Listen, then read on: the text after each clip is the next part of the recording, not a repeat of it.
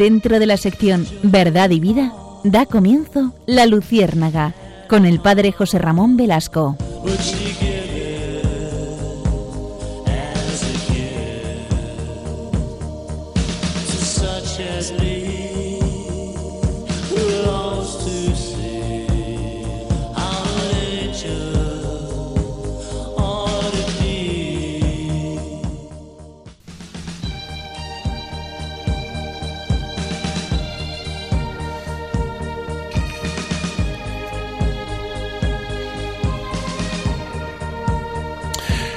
Corría el día 9 de diciembre de 1531. Diez años después de la conquista de México, Juan Diego iba rumbo al convento de Tlatelolco para oír misa. Al amanecer, llegó al pie del Tepeyac. Es una colina. De repente oyó música que parecía el gorjeo de miles de pájaros. Muy sorprendido, se paró, alzó su vista a la cima del cerro y vio que estaba iluminada con una luz extraña.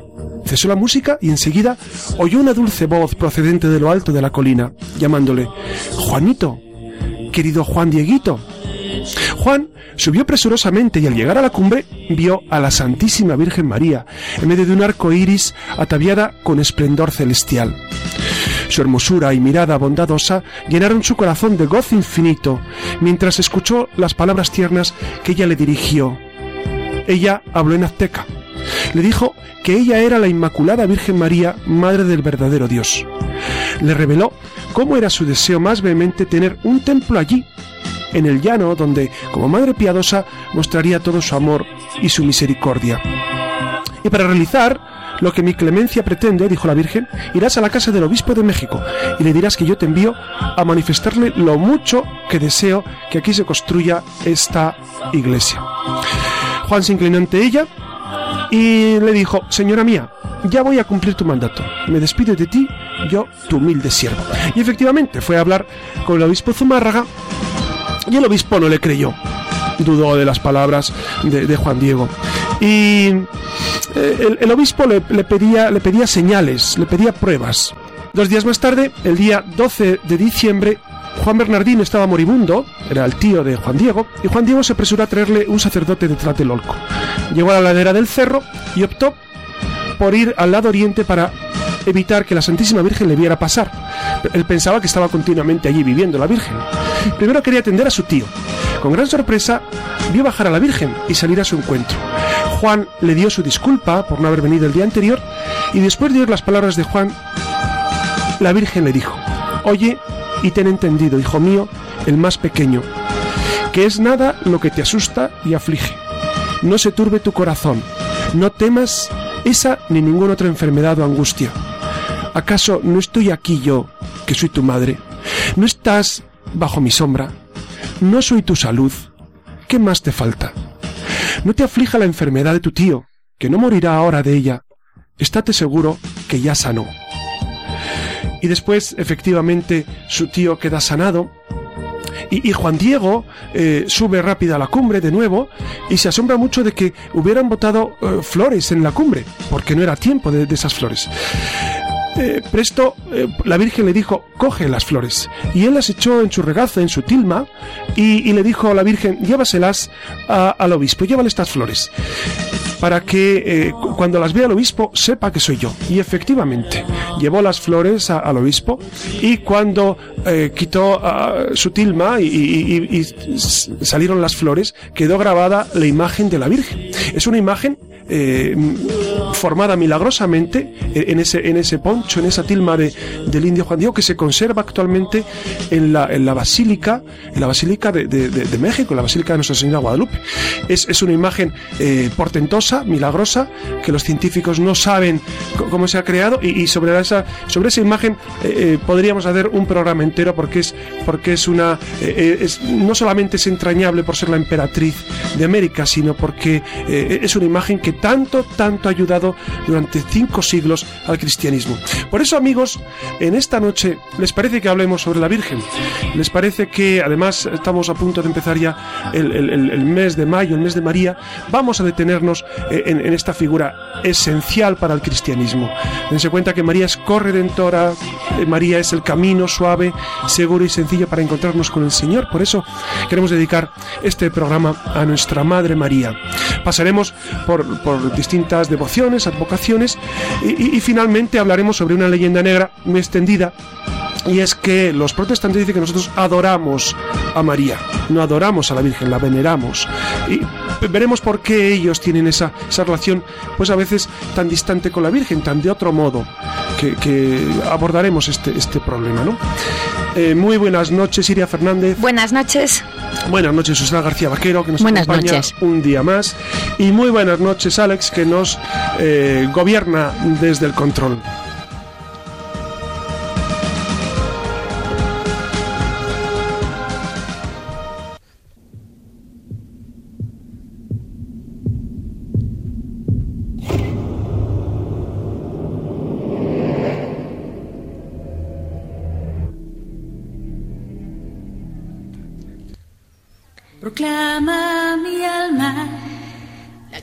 Grandeza del Señor. Se alegra mi espíritu. Y como bien ha dicho, estamos ya a las puertitas de, mayo y es lógico que hablemos de, de la Virgen María, que que va a interceder por nosotros en todo momento y queremos acercarnos a ella para indagar un poco cuándo surge esa devoción por María. Pero como ha dicho José Ramón, que es devoción y no es adoración y que tenemos que tenerlo muy en cuenta. Acercarnos también a una curiosidad, pues la Virgen está muy presente en el Evangelio, pero, pero no, siempre, no siempre habla, no sé si ustedes se han fijado, pero vamos a hablar un poquito de ello también. Y, en eso, y en eso queremos andar en, la, en la Luciérnaga, queremos indagar en, en la Virgen María y en, sus, en su representación en el Evangelio y en, y en la devoción que tiene sobre todo el pueblo.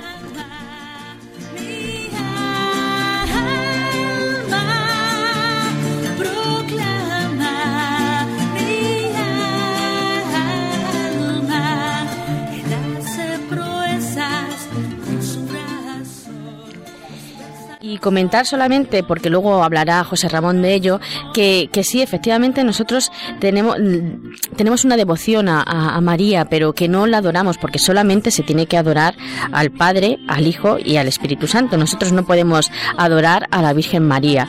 Eh, comentar también que, que desde siempre eh, la Virgen María ha sido eh, una una intercesora entre, entre el Dios y nosotros.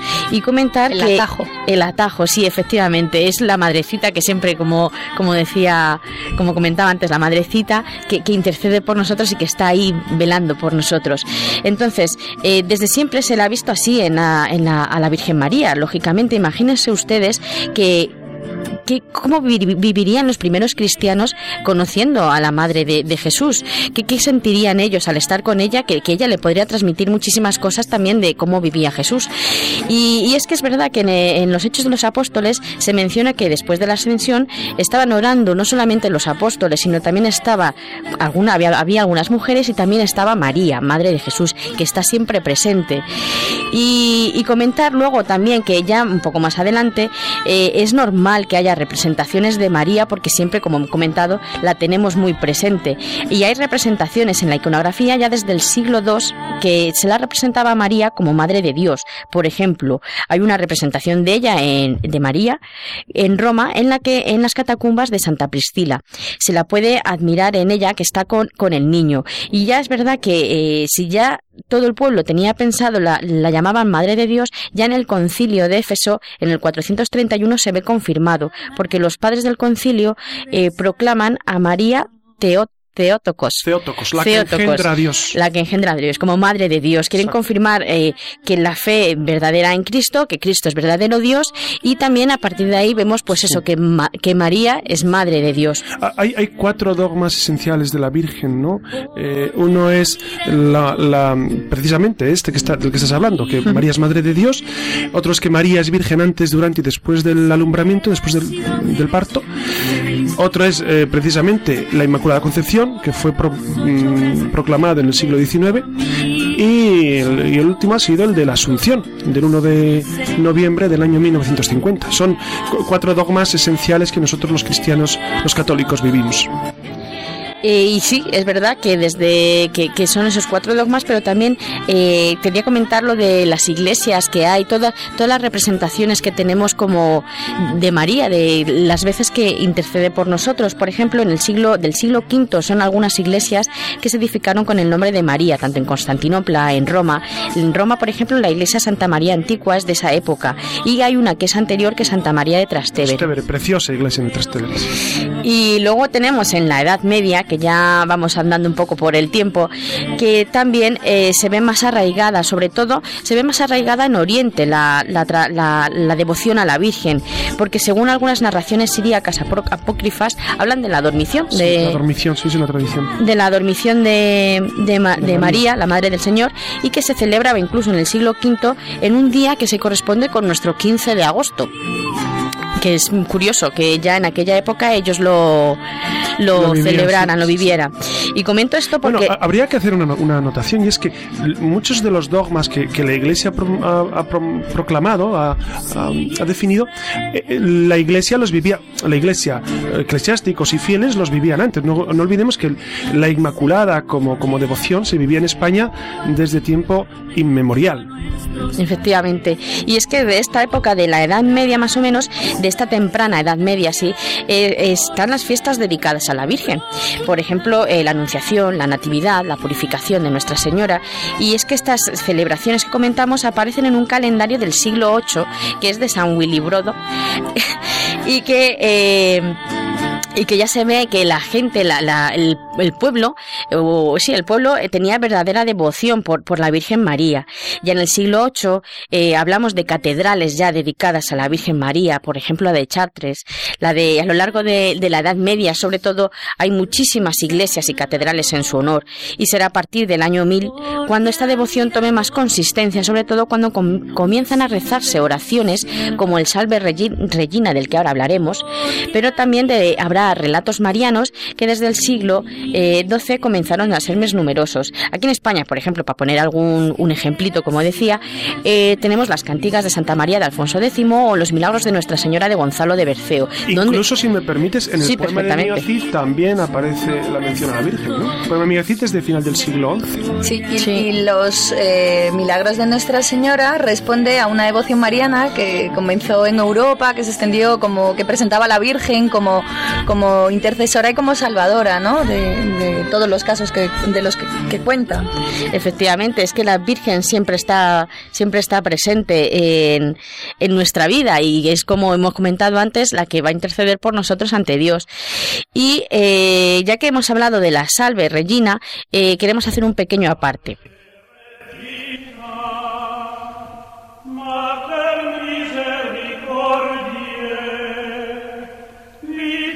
dulcedo,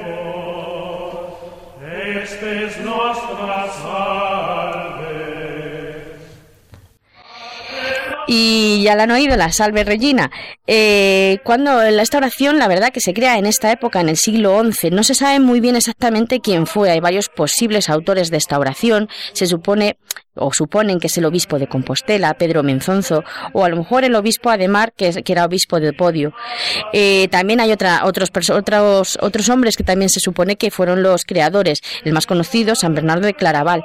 Pero yo creo, bueno, yo creo no, se, parece ser, yo no sé, no estaba allí, entonces no puedo saberlo, pero parece ser que San Bernardo de Claraval fue el que añadió la, la invocación final, la de O Clemens, O Pía, O, Dulcis, Virgo María.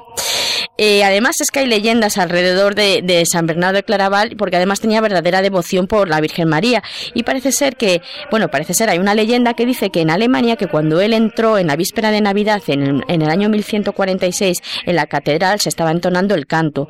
Y entonces cuando eh, llegó a esta invocación final, él se arrodilló tres veces. También, esa es una leyenda, no se sabe exactamente si será verdad o no.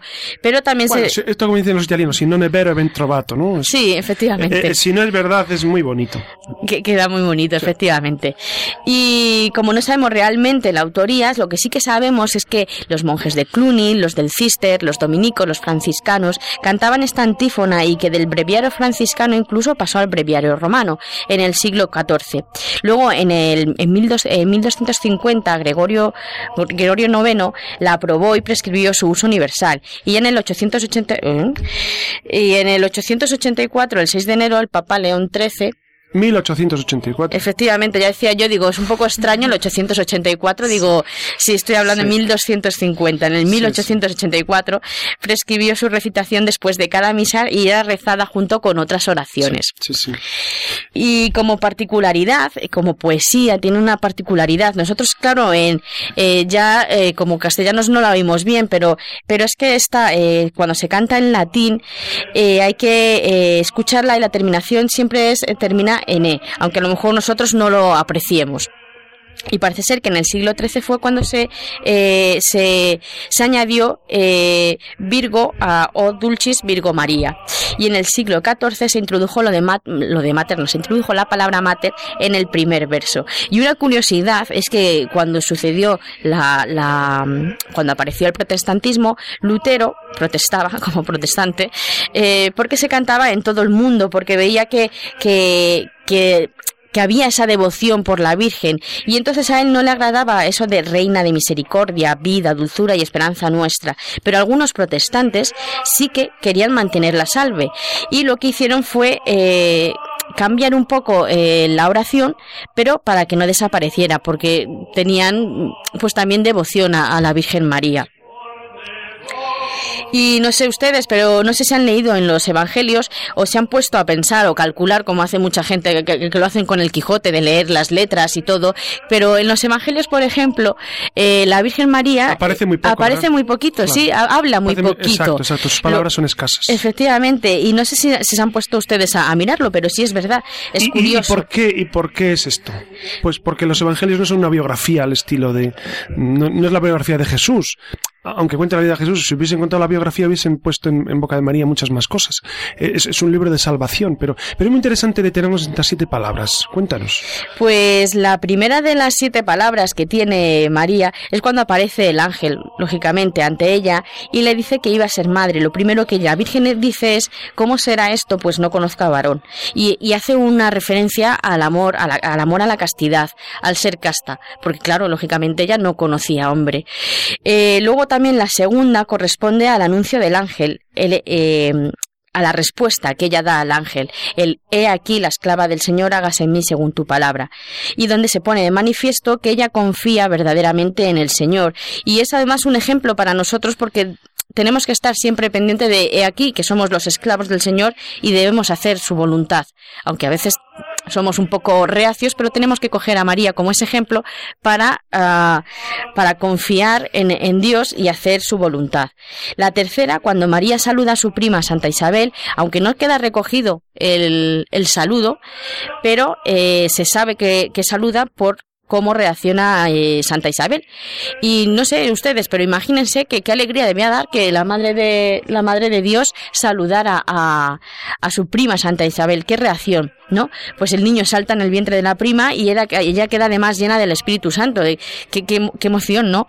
Eh, luego la cuarta ya es el Magnificat, que anteriormente hemos escuchado por la hermana Glenda que hemos puesto. Y la quinta, cuando el niño Jesús se pierde y es hallado en el templo que le dice, hijo, ¿por qué has hecho esto? Mira que tu padre y yo buscábamos, te buscábamos angustiados. Esa preocupación de madre, pero también preocupación de, no saber exactamente qué, qué, qué, hace el Señor, pero que lo, lo asume. Ella es la Virgen que además lo guarda todo en el interior. Y luego tenemos en la boda de Caná, la Virgen le dice a su hijo, no tienen vino, con lo que María estaba intercediendo por los, por los esposos. Así es como nosotros, Así es como intercede también por nosotros, siempre está pendiente de nosotros. Y la última ya sería cuando en esa misma boda le dice, haced lo que, lo que Él os diga. Una palabra de consejo a los criados, pero por extensión también a nosotros, haced lo que el Señor os diga. Y, fijémonos que, gracias a estas, a estas palabras de María en el Evangelio, pues ha habido tantísima devoción. Hay una oración preciosa de la Virgen que dicen que es la primera, que, que, rezaban los primeros cristianos, que es eh, subtum presidium confugimus santa dei genitris, es decir, bajo tu amparo nos acogemos Santa Madre de Dios, no desprecias las súplicas que te dirigimos, antes bien líbranos de todo peligro, oh Virgen gloriosa y bendita. Es una oración que rezaban en, los primeros en los primeros momentos del cristianismo y es una preciosidad porque se acogían a la a, la intercesión de María. Bajo tu amparo nos acogemos. Es decir vivían eh, pues esa relación estrechísima con María. Sabemos que, que, que, María no es no es la redentora. María no es la que nos da la salvación. María no es Dios evidentemente. Pero es camino para acercarnos a Dios. Y por eso los cristianos desde siempre hemos invocado a María como madre, como camino, como estrella, como, como luz, como guía. De hecho, las letanías que rezamos después del rosario son una, una preciosidad de, de, piropos dirigidos a la Virgen, ¿no? Porque em, cuando le vamos diciendo Santa Madre de Dios, Santa Virgen de las Vírgenes, Madre de Cristo, Madre Divina Gracia, y, y, y luego em, la alabamos como Torre de Marfil, Casa de Oro, Puerta del Cielo, Salud de los Enfermos, es piropear a la Virgen, ¿por qué? Por ser, por ser madre, por estar cerca de nosotros, por llevarnos a Jesús, ¿no? Por eso yo creo que estas palabras que tú con tanto acierto has comentado eh, nos introducen precisamente en ese gran misterio de María. No olvidemos que aquí estamos en Radio María, la radio de la Virgen. Por eso, eh, ojalá que, durante este durante este tiempo de, de, de mayo vivamos intensamente la relación con ella.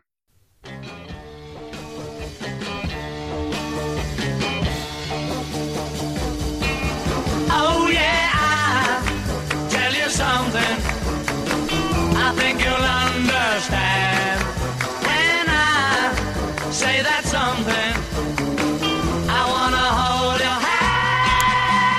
buenas noches, ya ven cómo vamos a estrenar el mes de mayo. Después de estos fogonazos de luz, con todo lo que han estado escuchando a cargo de mis compañeros José Ramón Velasco y Susana García Vaquero, vamos a proseguir con este programa especial dedicado íntegramente a la Virgen, con motivo, como lo venimos diciendo desde el principio, del mes de mayo que estrenamos en cuestión de horas. Así que arrancamos eh, con un espacio quizás más folclórico, por llamarlo de alguna manera, que tiene que ver con algunas de las manifestaciones típicamente españolas, muy nuestras, con esa devoción por la Virgen en nuestro país y nos referimos a algunas, no a todas por cuestión de tiempo, de las tradiciones y devociones más queridas y más conocidas en España. Así que a continuación vamos a dar paso a un repaso amable sobre la historia de la Virgen del Pilar, la de Guadalupe y la Virgen del Rocío. Nos dejamos muchas por el camino, pero se trata, como saben, de seleccionar de entre todas, quizás las, las más representativas y como todas las demás, las muy queridas. Ya ven, venimos cargaditos de historias que desprenden mucha luz y que hacen a la iglesia más rica y si caben, quédense con nosotros con esta emisora que tiene la mente puesta en Dios. Aguarden unos segundos que arrancamos con toda la bondad, la belleza y la verdad de la mano de la cultura, de la mano de la luciérnaga.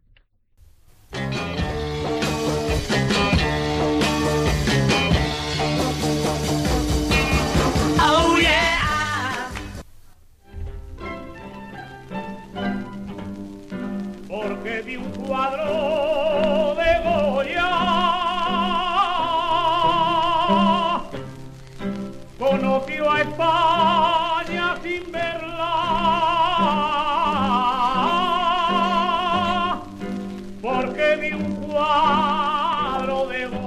Ya se, se habrán dado cuenta todos ustedes, ¿no? Porque efectivamente. No, no, no. No, no, nadie. No hemos captado la, la sugerencia. Lo que está sonando, sin duda, pues es una maravillosa jota aragonesa. Así que, pues bueno, con quién mejor que arrancar este espacio que eh, hablando de una de nuestras vírgenes más queridas, como es Nuestra Señora del Pilar, que se venera en la Catedral Basílica, la que da nombre en la ciudad de Zaragoza. No sé si saben que fue a mediados del siglo XVII cuando Zaragoza proclamó a la Virgen del Pilar patrona de la ciudad, patronazgo que se extendió por todo el Reino de Aragón y el cuerpo de la Guardia Civil o el cuerpo de correos, entre otros. La leyenda sobre sus orígenes se remonta al año 40, cuando, de acuerdo con la tradición cristiana, en enero la Virgen María se apareció a Santiago el Mayor.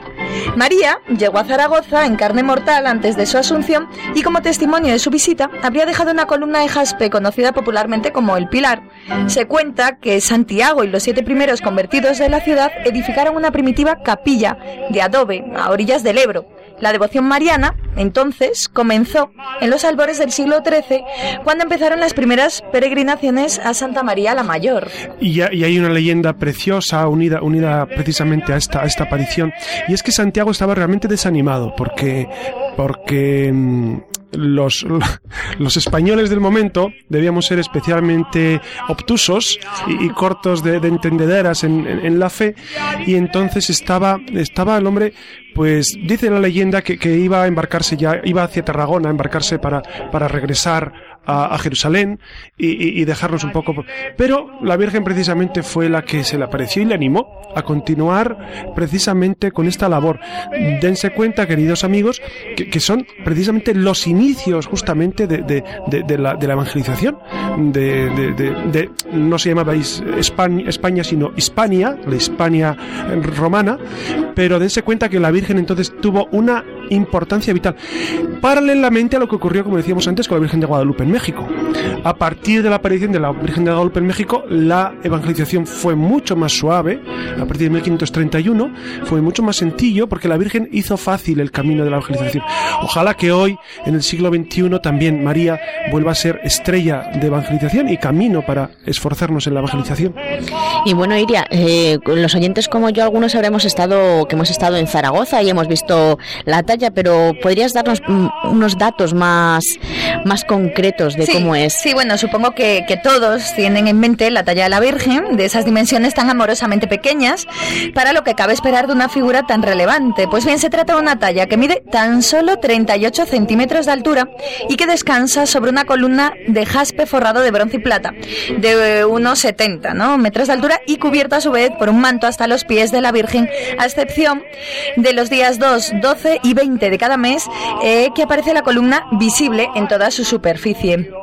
Y en cuanto a los a los milagros, ¿qué, ¿qué, intercesiones ha hecho la Virgen? Sí, bueno, de entre los muchos milagros que se le atribuyen está el, el ocurrido en la madrugada del 3 de agosto de 1936, durante la Guerra Civil Española, cuando un trimotor republicano, Fokker, pues lanzó tres bombas de 50 kilos cada una sobre las torres de la Basílica del Pilar. Una de ellas quedó clavada en la, en la bóveda de la Virgen. Eh, una de ellas quedó clavada, perdón, en la Basílica del Pilar. Otra atravesó el techo y la última logró penetrar la bóveda del, de la Virgen y causar serios daños en el marco dorado de, de, uno de los cuadros de Goya. Ninguna de ellas logró estallar ni causar daño de consideración, hecho que, que fue atribuido como un milagro eh, de la Virgen. Las bombas fueron desactivadas y hoy en día se exhiben en pilastras cercanas a la Santa Capilla. O bien... Sí. Y, y, y, dato curioso es que otras bombas que cayeron en la plaza exterior sí, sí estallaron. Sí, Solamente las que cayeron en la, en la basílica quedaron sin estallar. Fue un milagro de la Virgen, evidentemente. Sí, también eh, hay otros milagros, como pues la asombrosa curación de Doña Blanca de Navarra, la que se creía muerta, o los o, o, bueno, las de invidentes, como el niño Manuel Tomás Serrano y el organista Domingo de Saludes, o el llamado milagro de Calanda. Ah, que, que ese es interesantísimo. ese sí, además, es, yo creo que es el más conocido, ¿no? Por el que el mendigo Cuéntanos, cuéntanos qué sí, pasa, sí. que es precioso. El mendigo Miguel Pellicer, que nació en Calanda, de ahí el nombre, se le restituyó la pierna que le fue amputada eh, en, en octubre de 1637. Este suceso extraordinario ocurrió eh, tres años después y fue proclamado como milagro al año siguiente por el obispo, ¿no? Tras un proceso en el que intervinieron pues varios jueces y fueron interrogados 25 testigos. Fíjense si fue importante o no ese acontecimiento que el mismísimo rey Felipe IV mandó ir a palacio a Miguel Pellicer y eh, para que se arrodillara, bueno, y arrodillándose el propio rey ante Pellicer, pues le besó la pierna. Este hecho prodigioso determinó que dos años después la Virgen del Pilar se convirtiera en copatrona de Zaragoza junto a San Valero. Sí, de, de, hecho, allí en el pilar, en la basílica, se, según entras por la puerta lateral, a mano derecha está, está una placa que recuerda este acontecimiento, este acontecimiento tan, tan especial, ¿no? Y tan, y tan, y tan profundamente cercano a los, a todos los católicos. Ya no soy en mi pueblo. Aquellos cantes de trilla. Aquellos cantes de trilla ya no se oyen en mi pueblo. Eh, esto- esto suena a sur. Sí, total, a Extremadura, sin duda. Nos trasladamos por tanto a Extremadura para acercarles a quién va a ser, a la Virgen de Guadalupe, que si bien es una de las más, eh, por no decir la más querida de México, aquí en España también goza de mucha y ferviente devoción. Así que vamos a hablar, pues bueno, de la nuestra. Como saben, la Virgen Guadalupe es una advocación mariana cuyo santuario está situado en la villa y Puebla de Guadalupe, en Cáceres. Es la patrona de Extremadura y siendo así una de las siete patronas de las comunidades autónomas de España. Su fiesta se celebra el 8 de septiembre eh, y, bueno, a su vez también es patrona de todas las tierras de habla hispana, puesto que bajo su advocación se conquistó, como antes ha comentado José Ramón, el Nuevo Mundo. Se trata de una talla románica que además pertenece pues al grupo de las vírgenes negras de Europa Occidental de los siglos XI y XII, realizada en madera de cedro que según una antigua leyenda fue encontrada por un pastor de nombre Gil Cordero, vecino de Cáceres. Dicha talla había estado siglos atrás expuesta en Roma y en Sevilla, hasta que en el 714, en plena conquista musulmana, la imagen fue escondida junto al río Guadalupejo, donde permaneció hasta su hallazgo por este hombre, por Gil Cordero. Y fue precisamente en el lugar del hallazgo donde se construyó una ermita, que posteriormente el rey Alfonso XI elevaría a pequeña iglesia a santuario. Hay, hay muchas tradiciones. Eh, España está repartida y, y- y cuajada de, de leyendas de este tipo, de apariciones de la Virgen, de que encuentran la Virgen de- después de la Reconquista, ¿no? Son, son historias preciosas. Sí, bueno, la Virgen de Guadalupe, como dato curioso, además de ser patrona de Extremadura, pues el título de la Reina de las Españas y su santuario eh, fue uno de los más visitados en España durante los siglos XVI y XVII, puesto que era muy grande.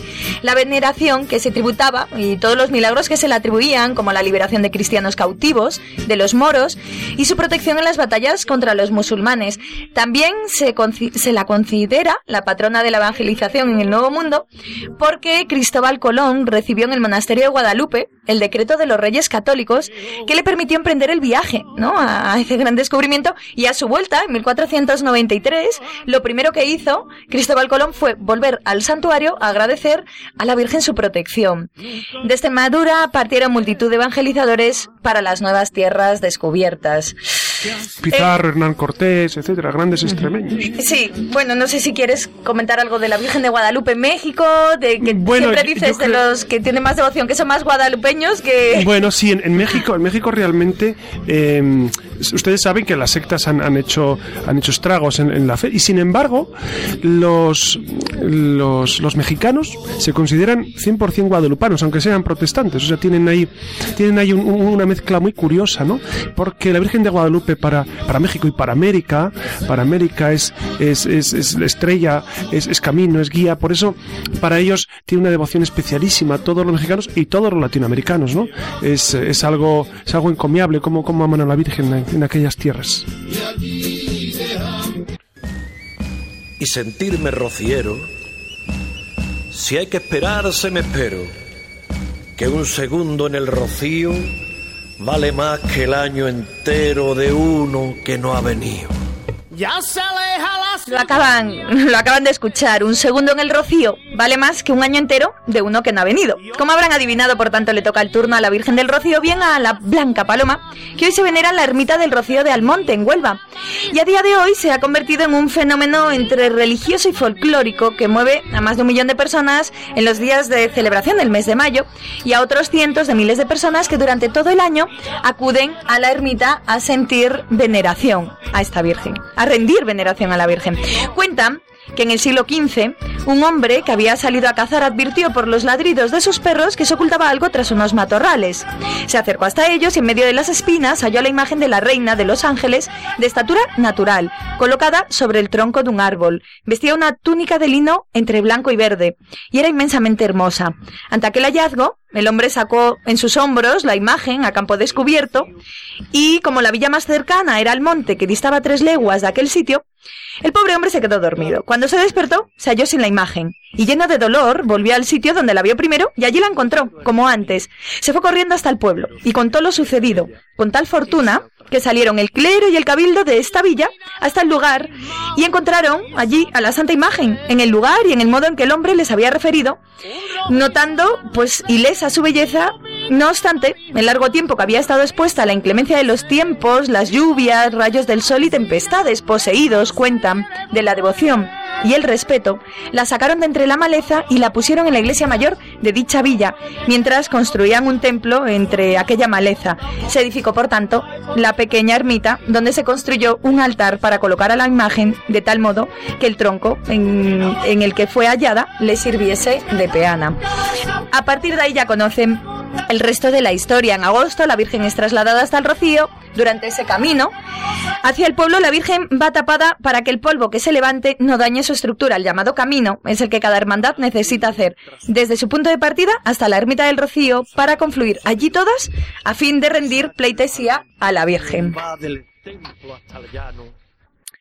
El lunes de, de, Pentecostés de cada año, la Virgen sale en procesión por las calles de la aldea, portada a hombres de los salmonteños. Este acto pone fin a la peregrinación y tras él los peregrinos inician el camino de vuelta a sus respectivos puntos de partida. En fin, otra manifestación amorosa del sentir devoción por la Virgen, aunque, como ahora comentará el padre José Ramón, devociones todas son santas y maravillosas, pero siempre con la mirada puesta en Dios, que ciertamente es el centro de todo. Sí, realmente, como decíamos en España, hay una grandísima devoción a la Virgen. Seguramente es el país donde más ermitas, más santuarios, más lugares de culto hay.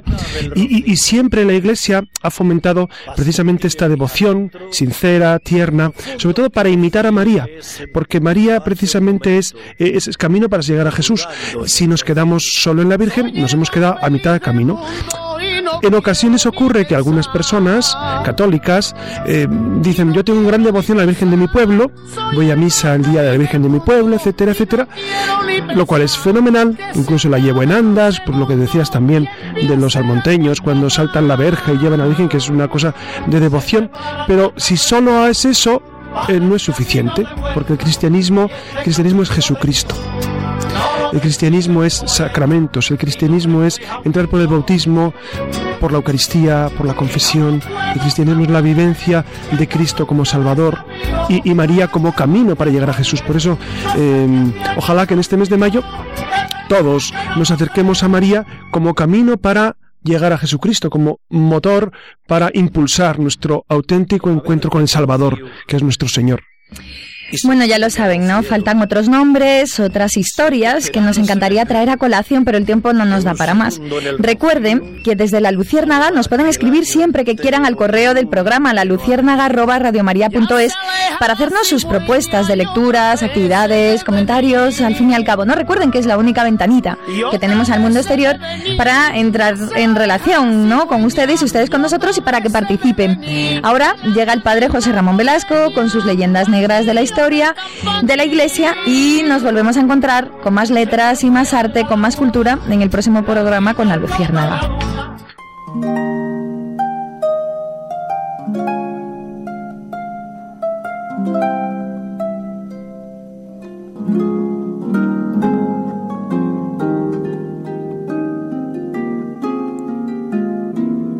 Queridos amigos, en esta noche si les parece, vamos a, afrontar juntos, a, reflexionar juntos sobre una leyenda negra que se ha cernido sobre la Iglesia y es la acusación que a veces nos hacen nuestros hermanos eh, protestantes, evangélicos, pentecostales, de cualquier, de cualquier índole, eh, de que nosotros adoramos a la Virgen y nada más lejos de la realidad. Nosotros em, no adoramos a María, nosotros tenemos por María una especial devoción, una veneración especialísima, pero no adoramos eh, ni a María ni a los santos, adoramos a Dios, a Dios Padre, a Dios Hijo y a Dios Espíritu Santo. Por eso eh, es necesario, creo yo, hacer la reflexión de que nosotros vivimos esa adhesión a María como, como un camino para llegar a Dios.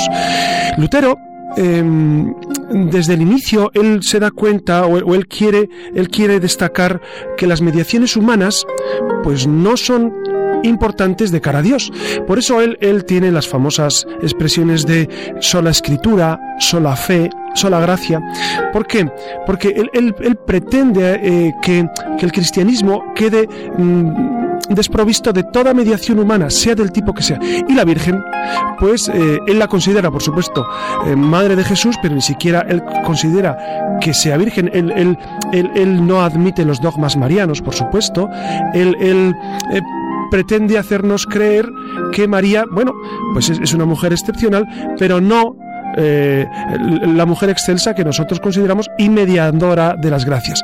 Lutero dice que nadie puede ser mediador de la gracia sino Dios mismo que, es quien la da. Claro, yo creo que, hay una, una comprensión eh, equivocada por parte de Lutero de la figura de María y de la figura de las mediaciones, ¿no? Es evidente que, que nosotros vivimos esa unión estrecha con el Señor, pero las mediaciones en la Iglesia también son importantes, claro que sí, la mediación de los santos, la intercesión de María, eh, todas estas realidades pues nos ayudan a, integrarnos eh, mejor en nuestra vida de fe. Por eso, a nuestros hermanos protestantes, les, les, les, animamos a que se acerquen a María como, como, ella, como ella es, ¿no? como medianera de todas las gracias.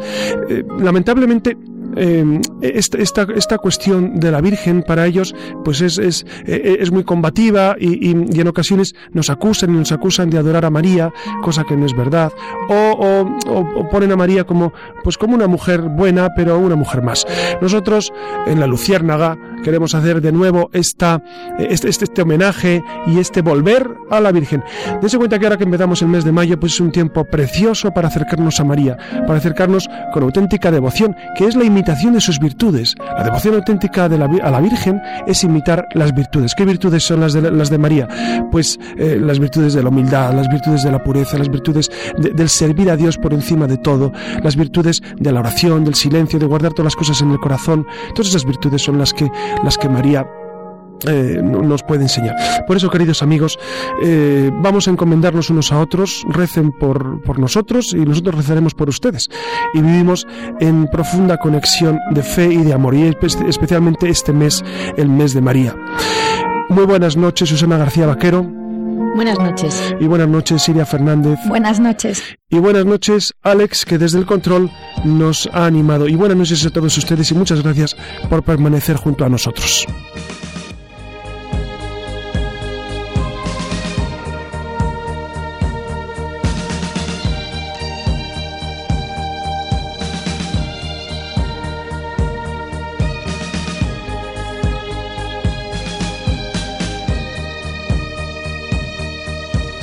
show.